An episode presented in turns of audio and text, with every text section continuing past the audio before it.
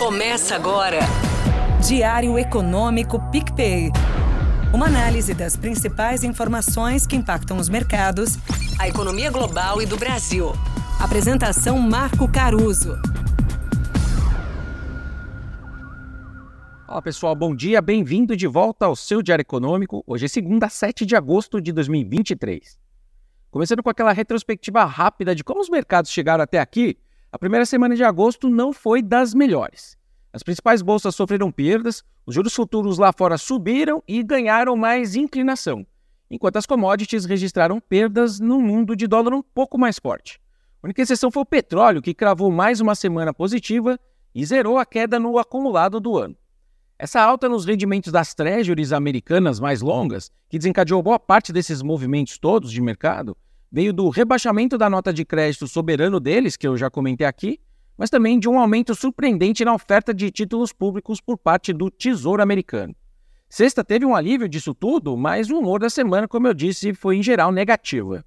No fim, os dados do mercado de trabalho nos Estados Unidos mostraram redução nas vagas de trabalho em aberto e também aumento mais moderado na folha de pagamento das empresas. Daí essa atenuação no humor negativo.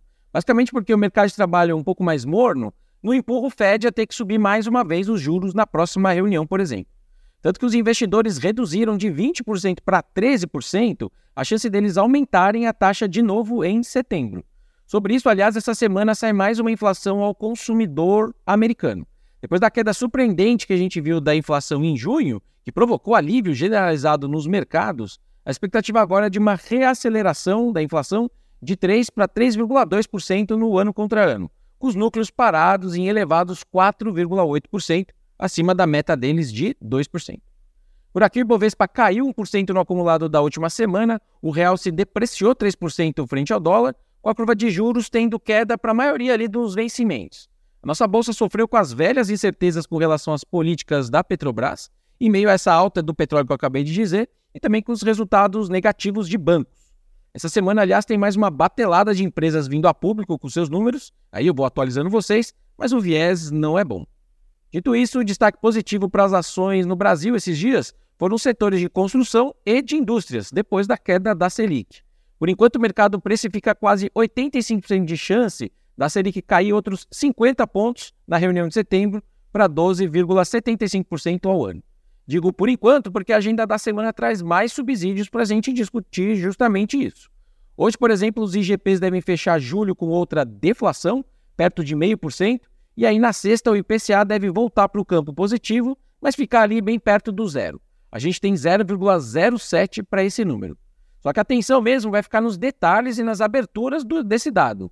Qualquer sinal de que o qualitativo dessa desinflação está melhor, o mercado vai correr a aumentar a chance do cupom acelerar o ritmo de cortes dos juros. Na verdade, existe uma simetria clara aqui para mim. Uma eventual inflação ruim faz o mercado rever menos a sua visão de juros do que números bons que empurram ali o pessoal a colocar mais cortes da Selic. Ou seja, é um viés para os juros mais baixos na cabeça do mercado. Até por isso que eu imagino que a ata do Copom que sai amanhã pode ser mais duro no seu tom, no sentido de tentar segurar a curva de juros, né, segurar ela, na verdade, no gogó e na unha. O BC vai ter que explicar por que a maioria achou melhor cortar mais do que menos a Selic.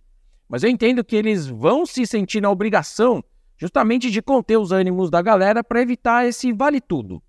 Mas se não for por aí, aí eu desconfio que falar de Selic na casa dos 8% baixo ou até 7% vai deixar de ser palavrão. Para terminar, o IBGE encerra essa semana as últimas divulgações dos dados de atividade referentes ali ao segundo trimestre, e aí dá para a gente fechar de vez o PIB desse período. O varejo não tem mostrado uma cara boa por diferentes métricas, enquanto o setor de serviços segue bem obrigado.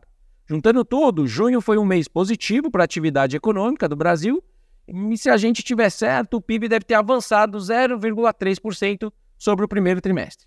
A economia então vai mostrando alguma desaceleração, mas ainda em velocidade saudável. Só que na nossa leitura, isso pode mudar nesse segundo semestre, com retrações mais claras entre diferentes setores, tanto aqueles mais cíclicos, que são mais sensíveis aos juros, quanto aqueles ligados à economia global. Por hoje é isso, turma. Bom dia, bons negócios e sorte sempre. Você ouviu?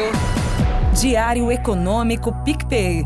Uma análise das principais informações que impactam os mercados, a economia global e do Brasil. De segunda a sexta, às seis da manhã, no Spotify e YouTube.